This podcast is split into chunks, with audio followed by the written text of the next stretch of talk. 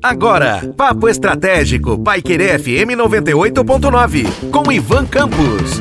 Olá, aqui é Ivan Campos e falaremos hoje no Papo Estratégico sobre as armadilhas do trabalho informal. É natural que durante o momento social que vivemos e também a situação de crise econômica, muitas pessoas estejam tendo como única alternativa o trabalho informal.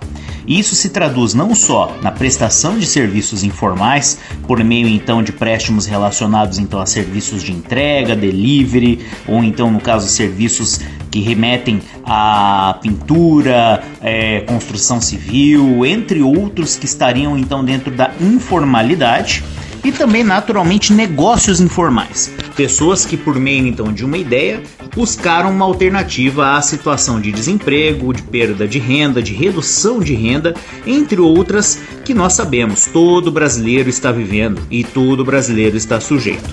Não importa se você tem diploma de curso superior, especialização e até em alguns casos mestrado e doutorado.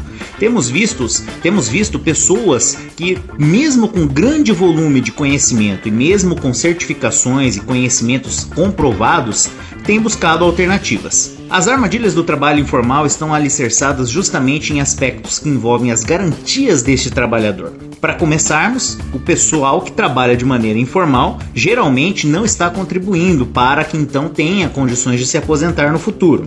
Isso é um problema porque anos perdidos na contribuição remetem então a anos a mais trabalhados lá na frente. E mesmo que exista aposentadoria por idade, devemos lembrar que na reforma da Previdência mais recente a idade subiu. Então, se você deseja se aposentar, é necessário que você contribua para o INSS. A mesma questão remete à situação de segurado. Se você deixa de contribuir, você também deixa de ter a, o suporte de como segurado do INSS. Esses são dois pontos. Quando falamos então de empresas, a gente precisa pensar que o negócio informal, ele também não recolhe impostos, mas ele também não tem as garantias de um negócio formalizado, como a questão da emissão de notas, a questão da, de, de fechamento de contratos para prestação de serviços ou como fornecedor, entre outros que acabam dirimindo a sua condição de competitividade. Então fiquem atentos, não caiam nas armadilhas da informalidade. Um forte abraço e até a próxima.